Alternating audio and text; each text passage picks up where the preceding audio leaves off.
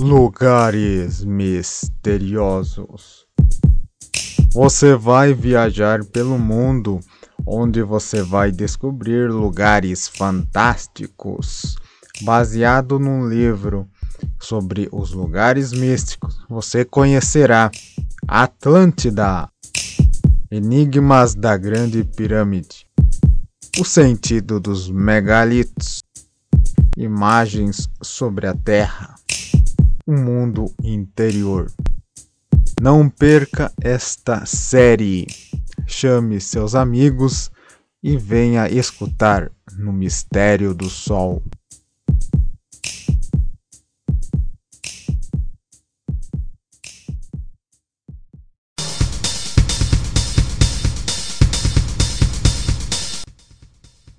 Olá, como vão vocês? Aqui é o Alex BR do Mistério do Sol.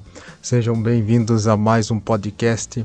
Este em específico é uma série do Lugares Místicos, Lugares Misteriosos, e baseado no livro do Mistérios do Desconhecido, onde eu estou lendo, né, lugares aí pelo mundo como o Egito e tantos outros lugares que escondem os seus mistérios e hoje estarei falando sobre o segredo é, da voz da esfinge, né, a esfinge egípcia, lá no Cairo, é, onde ficam as pirâmides, e a perigosa viagem de um obelisco, né, o obelisco que foi transportado, e também é, sobre os tesouros malditos de Tui, e também a continuação ainda sobre a exploração do Taylor, né? Quem é, quer dizer, assistiu, quem escutou o episódio anterior ficou conhecendo sobre a pesquisa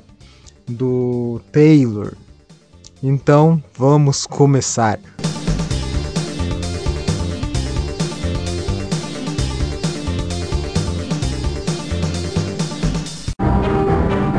Mistério do Sol 2021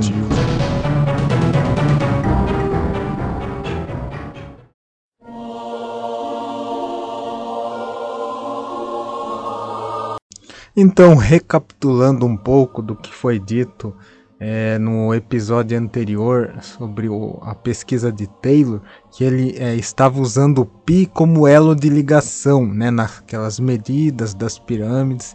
Então Taylor calculou que a relação entre a altura da pirâmide e seu perímetro era igual à existente entre o raio polar da Terra e sua circunferência, ou seja, 2π. E longe de ser um, uma simples câmara né, mortuária, que é onde ele fez a exploração, é, concluiu então Taylor que a, a, pirâmide né, do Egito trazia inscrita em suas estruturas um registro das medidas da Terra. Ele afirmou isso. Então isso foi dito no episódio anterior, episódio 12. E agora estarei continuando. Que no entanto, né, depois disso, Taylor não acreditava que os sábios egípcios é, da quarta dinastia estivessem de posse dos conhecimentos gravados na pirâmide. Esses conhecimentos deviam ter vindo de Deus. É provável, escreveu ele, que nas épocas iniciais da sociedade o Criador tenha propor, é, proporcionado a alguns indivíduos certo grau de poder intelectual que os elevou muito acima do nível de posteriores habitantes da Terra.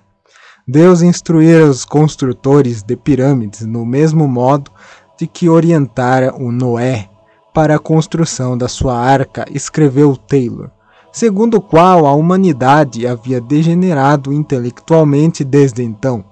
Taylor estava com 78 anos quando seu livro A Grande Pirâmide, por que foi construída, quem a construiu, que foi publicado em 1859. Embora suas teorias fossem bem recebidas em alguns círculos, a sociedade real recusou-se polidamente a ouvir uma palestra que ele preparava sobre o assunto. Contudo, antes de morrer, poucos é, anos mais tarde, é, tarde, Taylor conquistaria pelo menos um adepto influente, que é o astrônomo real da Escócia Charles Piaz Smith. Charles Piaz Smith. O intelectual e socialmente é o Smith, é, que é o intelectual aqui citado. Smith superava Taylor, veja só. Era filho de um almirante e é afilhado do renomado astrônomo italiano Giuseppe Piazzi, o primeiro a descobrir um asteroide. Chegar ao posto então de astrônomo real, astrônomo real da Escócia, com apenas 26 anos. Doze anos depois, um importante ensaio sobre óptica levou-o a ser eleito membro da Sociedade Real de Edimburgo, uma honraria cobiçada por todos os cientistas. No, eh, no entanto, a piramidologia, dificilmente um assunto popular da sociedade real da época, acabou dominando sua carreira profissional. Fascinado por Taylor, Smith abraçou a causa do editor moribundo, com um ardor que, como no caso de Taylor, era científico e religioso, além de conter uma parcela de patriotismo. Convencido de que a unidade básica de medida era por ele é, denominada polegada piramidal, identificou essa distância como sendo 1/25 de um cúbito, praticamente o mesmo valor de uma polegada britânica. Esta foi uma, uma contribuição oportuna à campanha empreendida pelos cientistas britânicos contra a adoção do sistema métrico decimal elaborado pelos franceses, uma proposta vista por Smith como sobressaltos nacionalistas. No final de 1864, o astrônomo, que estava com 45 anos, foi ao Egito acompanhado de sua mulher, para fazer o que Taylor não havia feito, realizar suas próprias medições e levantamentos. Equipados com instrumentos mais modernos, inclusive uma câmara, o casal montou seu acampamento em uma tumba abandonada na parede de um rochedo, de onde viam nuvens de morcegos saindo da pirâmide ao anoitecer. Smith passou várias noites no topo do monumento, fazendo observações astronômicas que mostraram estar a pirâmide situado a minutos dos 30, é, 30 graus de latitude norte. Também observou que a sombra desaparecia completamente no equinócio da primavera e concluiu que isto indicava uma, um avançado conhecimento de astronomia. Suas medições do exterior da pirâmide resultaram em números próximos ainda mais de π do que os números de Taylor, chegando aqui na ca é, a quinta casa decimal. Smith concordava com Taylor quanto à ideia de que a Grande Pirâmide preservara antigos conhecimentos científicos. As medidas incorporadas em sua estrutura eram comensuráveis à Terra de maneira mais sábia e admirável, escreveu ele, de qualquer outra coisa jamais concebida pelo espírito do homem. Smith foi ainda mais longe do que Taylor, afirmando que também medidas de tempo estavam incorporadas na construção da pirâmide. Segundo o astrônomo, o perímetro da estrutura em polegadas piramidais era equivalentemente quer dizer equivalente a mil vezes 365,2, o número de dias em um ano solar. Com assombrosos conhecimentos físicos, os construtores das pirâmides haviam calculado tudo isso, escreveu Smith, 1500 antes do infantil início de tais coisas entre os antigos gregos. Em seu livro Nossa Herança na Grande Pirâmide, Smith concluiu, assim como Taylor fizera antes dele, que apenas Deus poderia ter projetado a Grande Pirâmide. A Bíblia disse, ele afirma que em épocas passadas Deus conferiu sabedoria e instruções métricas para construções a alguns poucos escolhidos, por algum motivo especial e desconhecido. É, anos mais tarde, Smith afirmara, quer dizer, afirmaria que a pirâmide também é, revelava a distância da Terra ao Sol quanto sua altura em polegadas era multiplicada por 10 a nona potência, e 10 para 9 era a proporção entre a altura e a largura da pirâmide. Além do mais, a pirâmide provava a existência de Deus e também previa a data da segunda vinda de Cristo. Embora o pitoresco estilo literário de Smith é, tenha ajudado a vender seus livros, é, livros, ele não convenceu muitos cientistas. Um companheiro da Sociedade Real de Edimburgo classificou suas ideias de estranhas alucinações, nas quais apenas mulheres débeis acreditam. Um crítico dos Estados Unidos expressou de modo brincalhão a visão cética de que os números podiam ser manipulados de modo a provar quase tudo. Disse ele: se uma unidade adequada de medida for encontrada, um equivalente exato da distância até Timbuktu será encontrado. No número de, é, de postes da Bond Street ou na gravidade específica da lama, ou ainda no peso médio do peixe dourado adulto.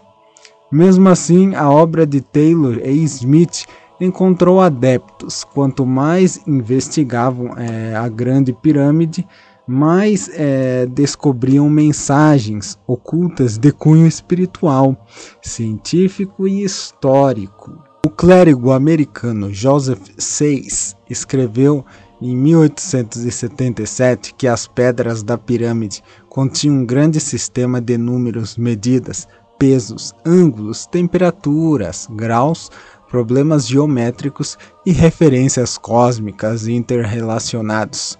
6. Ficou especi é, especialmente impressionado pelo inexorável repetição do número 5. A pirâmide tinha cinco pontas e cinco lados, incluindo a base e uma polegada piramidal era um quinto de um quinto de um cúbito. Seria apenas coincidência, indagou ele, que tivesse cinco sentidos, cinco dedos em cada membro e que fossem cinco os livros de Moisés? Os piramidólogos também chamaram a atenção para um fato extraordinário. A latitude e a longitude que se cruzam na pirâmide é 30 graus norte e 30 graus leste, quer dizer, 31, é, 31 graus leste, tá certo. Passam por mais terras firmes do que quaisquer outras. Seria possível que os antigos egípcios soubessem isso e tivessem construído de propósito a imensa estrutura exatamente no centro do mundo habitável? Em escala menor, um quadrante é, estendendo-se em linhas retas a nordeste e noroeste a partir da pirâmide abarcava todo o delta do, do rio Nilo. Os agrimensores da antiguidade certamente teriam considerado isso de grau de, de grande utilidade, considerando que viviam em um território regularmente sujeito a inundações periódicas. O suposto significado religioso é, no entanto, foi o que desencadeou os debates mais acalorados da Inglaterra vitoriana. A teoria de muitos piramidólogos, segundo o qual a estrutura da pirâmide teria sido inspirada por Deus, intensificou o choque entre os evolucionistas recém-armados com as ideias radicais de Charles Darwin sobre as origens da vida e os cristãos fundamentalistas que acreditavam na verdade literal da Bíblia. Smith e seus seguidores, somando polegadas piramidais, consideravam a pirâmide uma prova irrefutável da existência de uma divindade que criara no mundo em é, 4004 antes de, é, de Cristo, data calculada por um clérigo irlandês do século 17, o James Usher e amplamente aceita pelos ortodoxos. Os ancestrais mais remotos do homem, portanto, não teriam sido primatas que viviam em florestas, mas mestres construtores que seguiam os desígnios de Deus. Nos Estados Unidos, um grupo de, é, se formou para defender a, a adoção de um sistema de medidas baseado nos cúbitos piramidais sagrados, em oposição ao sistema é, sistema decimal ateu. Um dos membros dessa organização era o próprio presidente da República, James Garfield. Tal controvérsia em torno das pirâmides exigia, sem dúvida, a contribuição da ciência pura, desvinculada, quer dizer, desvinculada da precon, dos preconceitos e ilusões. Assim, em 1880, um inglês de 26 anos, é, anos com o antissonante nome de Williams Metal Flinders Petrie, zarpou para o Egito, carregado de sofisticados instrumentos, com a ambição de dar fim a todas as especulações sobre as dimensões e os alinhamentos da misteriosa construção. Flinders Petrie, como era conhecido, tinha excelentes qualificações tanto por sua linhagem quanto por sua educação para essa tarefa. Seu avô materno, o capitão Matthew Flinders, tornara-se famoso por suas expedições na Austrália. Seu pai, William Petrie, era um engenheiro que ficara muito impressionado com as ideias de Taylor e se tornara ele próprio um estudioso de pirâmides, dedicando 20 anos de sua vida ao projeto e fabricação de equipamentos especiais capazes de medir a Grande Pirâmide com uma exatidão sem precedentes. Seguindo o exemplo é, do pai, o jovem Flinders Petrie lera o livro de Smith com apenas 13 anos. Fascinado pela noção de diversos padrões de medida, Petrie tornou-se topógrafo e passou a viajar pela Inglaterra registrando meticulosamente as dimensões de várias construções e antigos sítios megalíticos, como os grandes círculos de pedra de Stonehenge. Quando chegou ao Planalto de Gizé, com abundantes provisões e inúmeras caixas contendo os instrumentos construídos pelo pai, Petro agiu como muitos outros antes dele e montou seu acampamento é, em uma tumba vazia no paredão rochoso. Em seguida, pôs-se a trabalhar, medindo repetidamente todas as partes da grande pirâmide e de suas duas vizinhas menores. Para afastar os aborrecidos e curiosos turistas britânicos, ele às vezes se vestia com uma calça e uma camiseta de cor rosa berrante. No interior quente e poeirento da pirâmide, com frequência trabalhava nu até as altas horas da noite, evitando assim encontrar-se com os turistas. O trabalho não era isento de riscos, como constatou seu amigo Dr. Grant, que certa noite acompanhou o topógrafo em sua expedição. Passei por momentos terríveis quando ele desmaiou no poço, escreveu Petrie.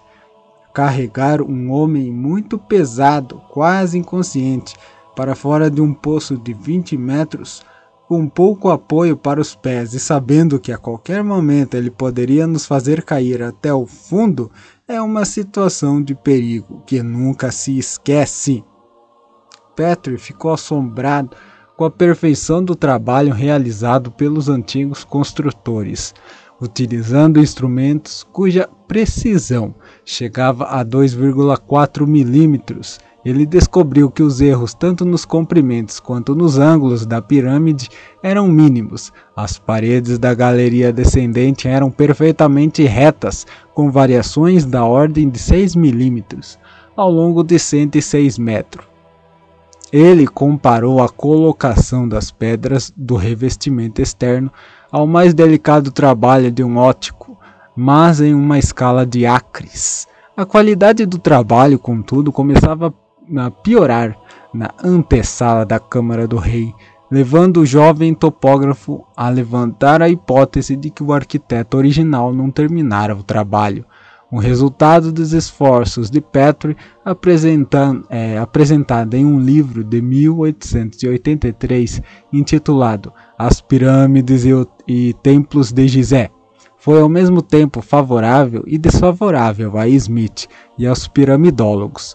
Petrie confirmou a relação equivalente a π entre a altura e o perímetro da pirâmide. Descobriu também que o π estava presente na relação entre o perímetro, é, o perímetro e o comprimento da câmara do rei, mas o valor que obteve para a base da pirâmide era menor, era menor que o de Smith, refutando assim a teoria do escocês de que o comprimento da base equivalia ao número de dias em um ano.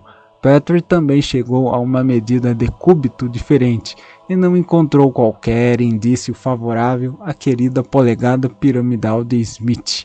Após constatar o que chamou de pequena e feia ocorrência que destruiu a bela teoria, Petrie embarcou em uma ilustre carreira como egiptólogo, que acabou rendendo-lhe um título de nobreza, e os números que encontrou para as dimensões da pirâmide permaneceram os mais confiáveis até 1925, quando o levantamento feito pelo governo egípcio acabou com todas as discussões numéricas.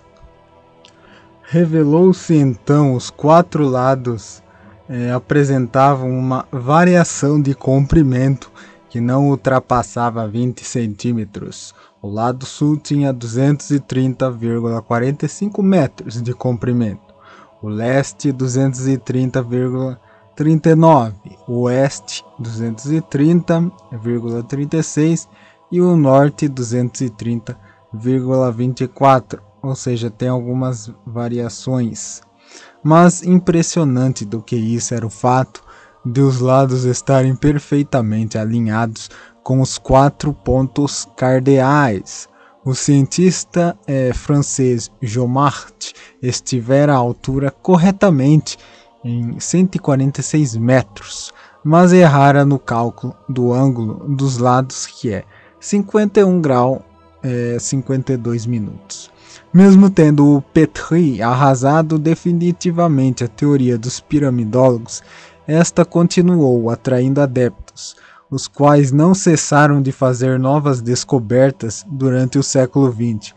O engenheiro britânico David Davidson, que começou suas investigações como agnóstico desdenhoso em 25 é, anos, e em 25 anos tornou-se um verdadeiro crente, conseguiu reconciliar as descobertas de Petrie com as ideias de Smith por meio de um complexo conjunto de cálculos que levava, é, levava em conta a concavidade, a concavidade praticamente invisível das paredes, das paredes das, da pirâmide, que não são, na verdade, completamente planas. Petri não deixava de levar isso em conta, afirmou Davidson mas ele não havia estendido é, essa projeção ao revestimento externo original. Ao fazer isso, segundo Davidson, é, via-se que a afirmação de Smith de que o perímetro representava o ano solar estava correta. Em 1924, Davidson, o antigo cético, publicou um livro de 568 páginas, no qual, após é, cerrada a argumentação, concluía que a pirâmide era verdade em forma estrutural. Os adeptos das comparações numéricas continuariam a ser alvo de acusações de manipulação por parte da comunidade científica.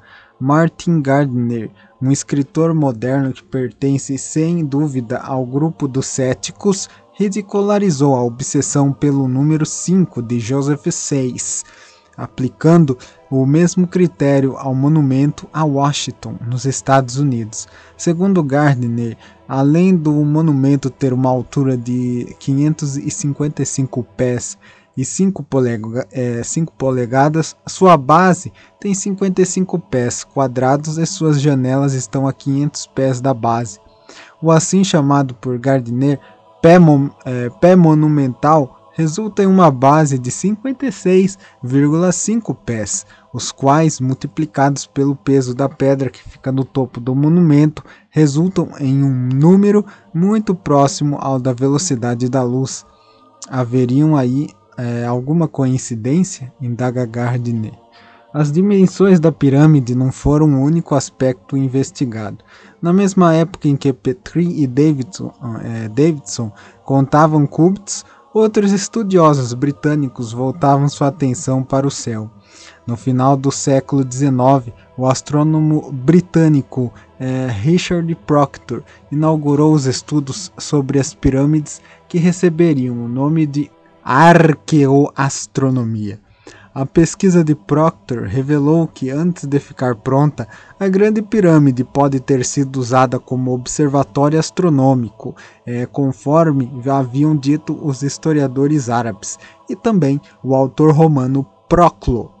O astrônomo britânico afirmou que o perfeito alinhamento das galerias internas em relação ao eixo norte-sul e também o fato de apresentarem uma inclinação de 26 graus permitiam que os egípcios é, as utilizassem como se fosse um telescópio. Ao observarem os fenômenos celestes através da abertura no início da galeria, os antigos astrônomos teriam condições de mapear o céu setentrional. Aquele que se colocasse na grande galeria da pirâmide, Proctor chamou os é, Guardiões da Noite, poderiam ter registrado o trânsito das principais estrelas através de um arco de aproximadamente 80 graus.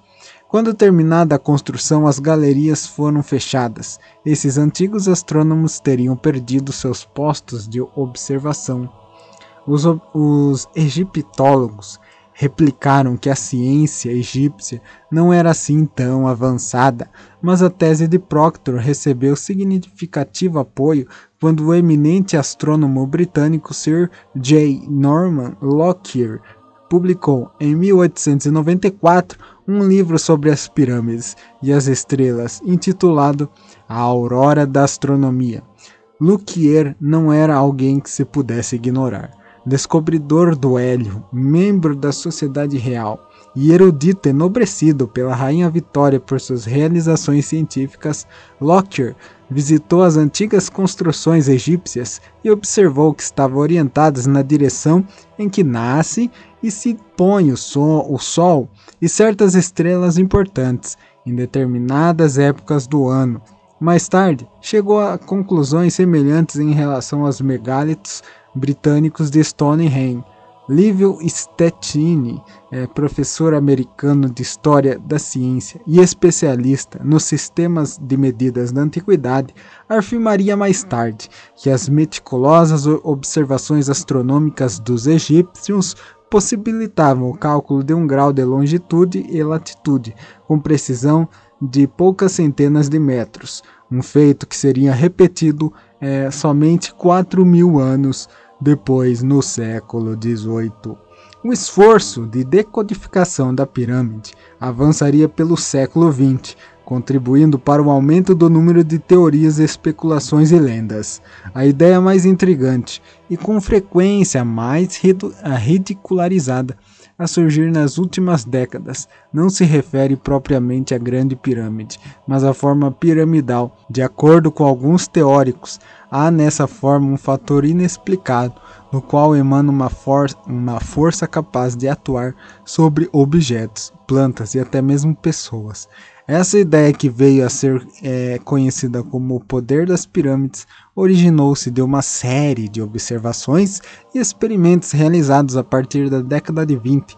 Contudo, seu primeiro indício foi constatado em 1859, no próprio centro do Grande Enigma, a misteriosa montanha de pedra em Gizé é, Werner von Siemens, o fundador do gigantesco conglomerado alemão de indústrias, visitou Gizé naquele ano ao conduzir uma, um grupo de engenheiros até o Mar Vermelho, onde sua companhia instalava um cabo telegráfico. Sempre curioso e empreendedor, Siemens decidiu escalar a pirâmide, e enquanto fazia, o vento do deserto levantava uma pálida, é, pálida névoa de areia ao seu redor. Ao chegar no topo, Siemens fez uma pose de vitória apontando um dedo para o ar. Nesse momento, sentiu uma ferroada no dedo e ouviu um ruído agudo. O efeito foi semelhante a um leve choque elétrico. Siemens, que estava a par do, é, dos avanços da, da nascente ciência da eletricidade, resolveu fazer uma experiência. Colocando papel molhado em volta de uma garrafa de vinho com um gargalho de metal, Siemens improvisou uma garrafa de Leyden, um dispositivo simples que armazena eletricidade estática. Retornando ao topo da pirâmide, segurou a garrafa acima da cabeça e verificou satisfeito que a garrafa se tornara eletricamente carregada. produzindo fagulhas quando tocada. Mistério do Sol 2021 Dizem que o Brasil não é mais o país do futuro, que ele já é uma realidade. Mas a realidade é que mais de 4 mil mulheres ainda são assassinadas anualmente no país. A realidade é que a população negra tem quase três vezes mais risco de morrer assassinada e que cada morte de um jovem branco equivale à morte de mais de 100 jovens negros. A realidade é que homossexuais ainda são espancados nas ruas e que nossos idosos são tratados como um fardo. A realidade é que a vida ainda é muito fácil para poucos e extremamente difícil para a maioria. A luta em defesa dos direitos de quem não tem voz é fundamental para construirmos uma sociedade justa. No mundo de desigualdade, toda violação de direitos é violência. Uma campanha do Conselho Federal e dos Conselhos Regionais de Serviço Social. Saiba mais em semmovimento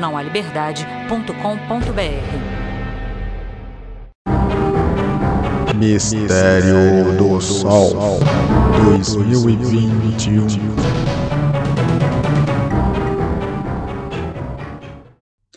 Então, a experiência elétrica de Siemens não foi em si mesma especialmente importante.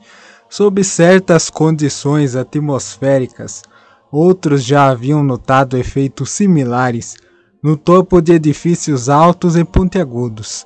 Difícil, contudo, é explicar o fenômeno ainda mais estranho relatado no início da década de 30 pelo comerciante francês Antoine Bovis. Segundo Bovis, vamos falar que Bovis, né, a pronúncia, B-O-V-I-S. Segundo então esse cara, Bovis, ao visitar a Câmara do Rei por volta de 1920, ele encontrou restos mortais de vários gatos e outros animais pequenos que aparentemente haviam morrido na pirâmide. Curiosamente, os corpos não exalavam odor, ao examiná-los, Boves descobriu que os animais haviam sofrido é, um processo natural de é, desidratação e mumificação, a despeito da unidade da câmara, quer dizer, da câmara. De volta a Nice, o francês resolveu então pesquisar o que ocorrera. Após construir um modelo da pirâmide em madeira, orientou-o para a para o norte e colocou no interior um gato recentemente morto. O corpo ficou mumificado em questão de dias. É, Boves repetiu a experiência com outros animais mortos, com carne e com ovos. Em todos os casos, afirmou ele, a matéria orgânica secava e ficava mumificada ao invés de, apo de apodrecer. É, antes, ainda mais impressionante, foi a revelação seguinte. O engenheiro tcheco Karl Durbel, após ouvir falar da experiência de Bovis, resolveu reproduzi-la, empregando uma pirâmide de papelão para mumificar pedaços de carne e flores. Colocou uma lâmina de barbear dentro de seu modelo de cerca de 15 centímetros, em uma posição correspondente ao local da Câmara do Rei é, o Durban esperava que a lâmina perdesse o fio. Para sua surpresa, contudo, ela ficou mais afiada do que antes, e ele afirmou que, em experiências subsequentes, é, recuperou o fio de lâminas de modo a poder utilizá-las até 200 vezes. Durban sugeriu que uma energia desconhecida afetava a estrutura das lâminas. Após uma espera de 10 anos, o Departamento de Patentes tcheco acabou vencendo o ceticismo e em 1959 expediu uma patente para Durban pelas pirâmides de papelão, mais tarde que se tornaram de plástico, que chamou de afiadores de lâminas de barbear pirâmide Keops. As forças atribuídas às forças piramidais continuaram a se multiplicar. Segundo alguns, as pessoas podem aproveitar as influências benignas de energia das pirâmides, entrando em uma pequena pirâmide de plástico. Os efeitos terapêuticos incluem a diminuição de cólicas menstruais, o aguçamento da cuidade mental, a tranquilização de crianças, a melhora do sono e o aumento da potência sexual. Um dentista da Califórnia pendurou 72 pequenas pirâmides de metal sobre o local onde trata seus pacientes e afirmou que eles passaram a sentir menos dor e a recuperar-se mais rápido. J. Patrick Flanagan, de Greendale, na Califórnia, um dos principais promotores do poder das pirâmides, alega que uma forma de energia chamada biocósmica está presente nos objetos piramidais. Descreve-a pomposamente como a essência da própria força vital. Como objetos de pesquisa, Flanagan usou desde brotos de alfafa até seu poodle de estimação. Os brotos cresceram mais rápido e o cão, depois de do, é, dormir por várias semanas no interior de uma delas, tornou-se vegetariano. Do mesmo modo que Durble, Flanagan comercializou seu achado, vendendo barracas piramidais e placas energizadoras feitas de inúmeras pirâmides minúsculas. Essas teorias, contudo, não foram bem recebidas pela maioria dos cientistas, Experiências realizadas pelo Instituto de Pesquisas de Stanford na Grande Pirâmide mostraram que os alimentos armazenados em seu interior deterioravam normalmente.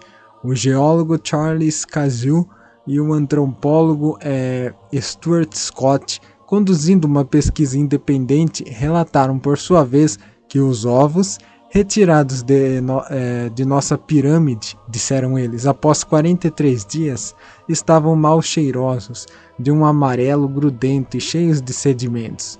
Os tomates nas pirâmides não se saem melhor do que aqueles em sacos de papelão. Não conseguimos afiar lâminas de, de barbear. Os pesquisadores continuam a buscar é, respostas para os enigmas da Grande Pirâmide Perguntas do tipo é, quem, como, por que vem intrigando todos os que visitam Gizé há mais que dois milênios. Em meados da década de 80, os egiptólogos levantaram o primeiro mapa detalhado do Planalto de Gizé para analisar a construção da pirâmide, utilizando sofisticados teodolitos e fotografias aéreas o arqueólogo Mark Lanier e sua equipe detectaram pedreiras nas proximidades e deduziram um método pelo qual os antigos egípcios poderiam ter construído a base assombrosamente plana da pirâmide. Segundo esse, esses pesquisadores, após abrir trincheiras na rocha e inundá-la, os antigos egípcios poderiam ter feito as marcações topográficas para a base em estacas de madeiras de madeira mergulhadas na água. O químico francês Joves, eh, Joseph Davidovits foi ainda mais longe. Em 1974, chegou à conclusão que os egípcios teriam sido mais químicos do que pedreiros. Após analisar amostras de rocha da pirâmide, Davidovitz argumentou que os enormes blocos foram fundidos e não cortados. Segundo ele, uma substância semelhante a uma massa de vidraceiro era preparada no local a partir de líquidos e minerais disponíveis. Essa mistura era derramada em um molde e aquecida lentamente até assemelhar-se ao granito. Embora tenha produzido tais pedras em seu laboratório, Davidovitz não convenceu os arqueólogos de que os, os egípcios haviam feito o mesmo nas areias de Gizé. Os piramidólogos ainda não abandonaram os temas familiares das profecias e revelações. O escritor Max Toft anunciou que apenas é, a descoberta de um aposento secreto impede o encontro do homem do século XX com os mestres dos mistérios que aguardaram quer dizer que aguardam silenciosamente o momento de recobri-lo com as vestimentas da verdade. Outros visionários consideraram a pirâmide o elo perdido entre a história registrada e Atlântida. P. Hall, estudioso das antigas religiões, sugeriu que os cientistas mais talentosos da civilização altamente desenvolvida da Atlântida, conscientes de que o desastre era iminente, fugiram para o Egito e construíram a pirâmide como um repositório de seus conhecimentos e de seus tesouros.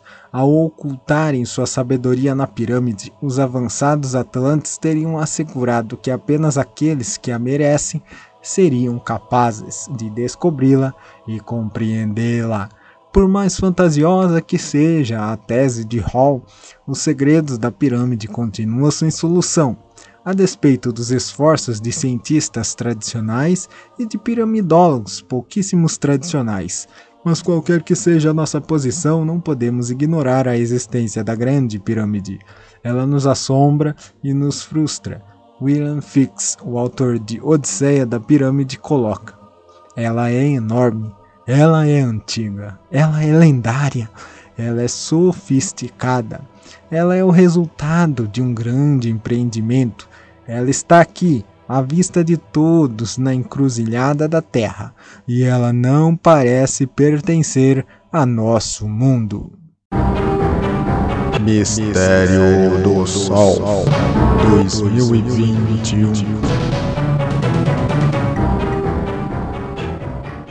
Está gostando do podcast Mistério do Sol? Você pode ajudar com o trabalho doando uma pequena quantia. No link da descrição deste episódio está as opções de doação. Com a ajuda estará incentivando a produção de episódios mais complexos, tradução de artigos raros e leitura de livros que você gostaria de escutar. Novidades exclusivas para o povo brasileiro em apenas um podcast. Deus te abençoe. Bom, então sem mais enrolação, que o tempo é curto, eu não quero me estender muito. É, tem mais três pequenos artigos: é, O Segredo da Voz da Esfinge é, e A Viagem do Obelisco, etc. e tal. É, hoje, neste episódio, então, termina todo é, o relato aqui da leitura sobre o Egito, né, os mistérios do Egito. Então, falando sobre o segredo da voz da esfinge. Elevando-se a 20 metros acima é, das areias turbilhonantes do planalto de Gizé, a grande esfinge revelou-se ao longo dos milênios fascinante por sua imponência, para muitos, o rosto impassível e o sorriso de compreensão é, passaram a representar a antiga sabedoria perdida. Este monumento inescrutável parece ter sido construído com rochas da mesma pedreira que forneceu o material para a grande pirâmide. Por volta de 2700 a.C., os pedreiros cortaram as rochas melhores e mais duras para a Grande Pirâmide e suas vizinhas, deixando de lado o leito de rochas mais friáveis. Estas foram as rochas utilizadas para construir a Grande Esfinge, cuja enorme cabeça copia os traços do faraó Khafre, inclusive com seu turbante real. Ao longo dos séculos, as tempestades de areia ameaçaram enterrá-la, é, originando muitas lendas. Uma delas contava que por volta de 1400 a.C., quando a areia chegava ao pescoço da esfinge, um príncipe que caçava na região dormiu à sombra da imensa cabeça. Em seu sonho ouviu a voz da esfinge prometer-lhe que ele se tornaria rei do Egito antes de seus irmãos mais velhos, caso mandasse retirar a areia que a cobria. Ao despertar, o príncipe resolveu cumprir sua parte do acordo. Ele completou sua, sua tarefa pouco depois de subir ao trono como faraó Tutmos, é, IV.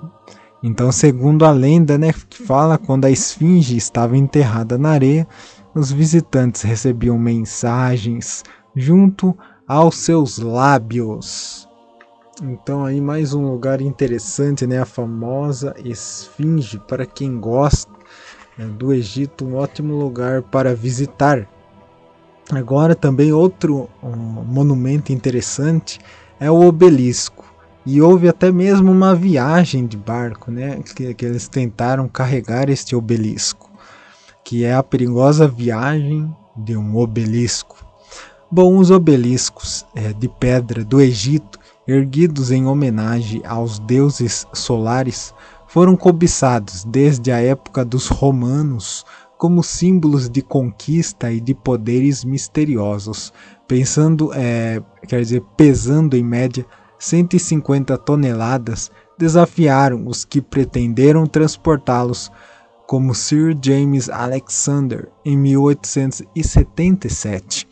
O obelisco, que ficou conhecido como Agulha de Cleópatra, tinha 20 metros de altura e havia sido dado de presente à Inglaterra 50 anos antes por Muhammad Ali, governante do Egito.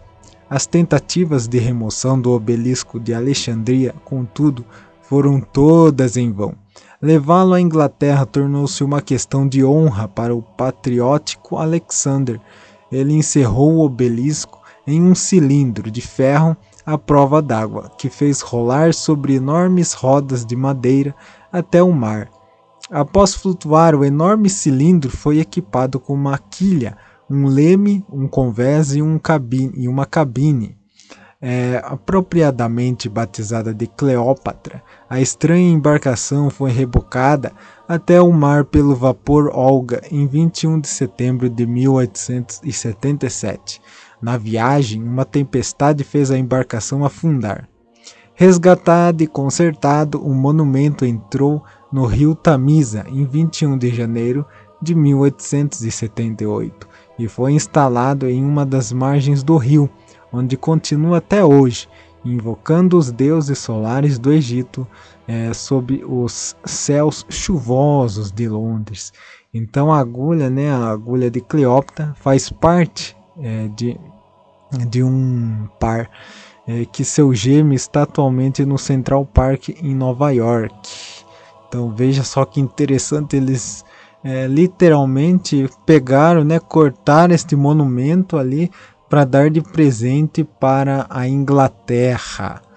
Inclusive até numa revista de 1877 eles noticiaram o abandono né, do Cleópatra e temia-se a perda do obelisco, mas o capitão do navio recuperou-se em 1878. Muito interessante, né? A engenharia humana é, tentando transportar, mas mais grandioso é os que fabricaram, né? Os monumentos, que construíram os monumentos e as grandes pirâmides, né?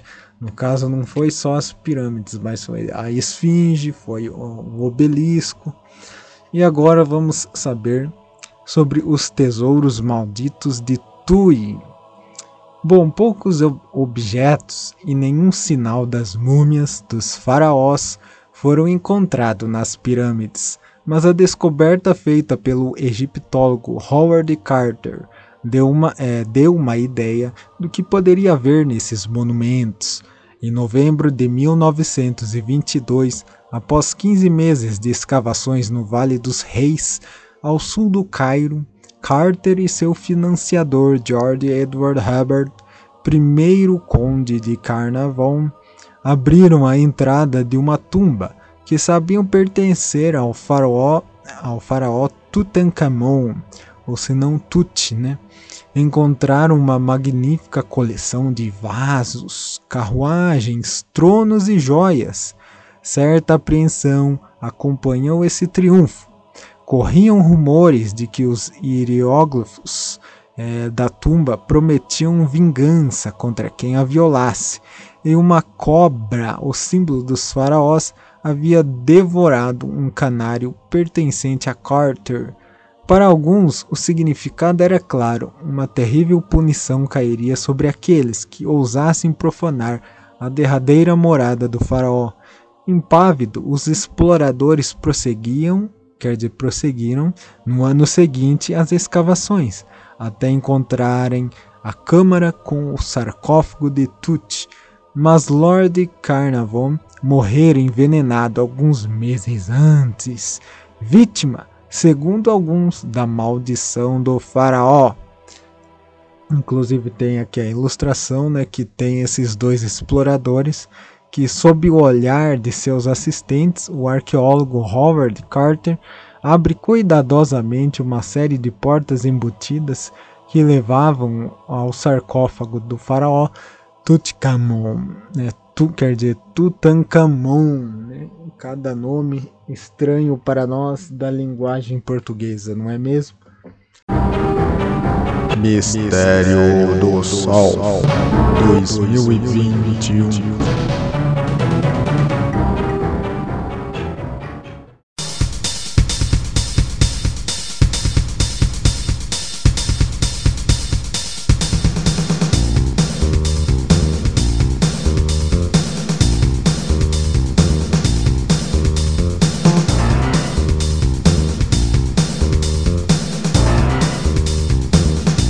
Então, finalmente encerra aqui os mistérios do Egito. Para você que gostou, curte muito a pirâmide, né, os mistérios. Como vocês puderam aprender, houve algumas teorias que foram refutadas e outras e outros mistérios que continuam até hoje. Então você viu ali, né, sobre o tesouro maldito. Seria uma coincidência ou não? E aquele obelisco enorme. Então, o obelisco de Cleópatra. Você também ficou sabendo, talvez você não sabia que ele, que este obelisco foi transportado através do mar, né, no navio. Então é, encerra-se hoje o, os mistérios do Egito. No próximos episódios ainda con, continuo falando ainda, né, dos lugares misteriosos nessa série que eu não tenho previsão de quando vai terminar, mas é muito legal para quem está acompanhando. Compartilhar e curtir também né, na página no Facebook, é Mistério do Sol. Também Mistério do Sol com o mesmo nome no Instagram. Então, muito obrigado pela atenção e até a próxima.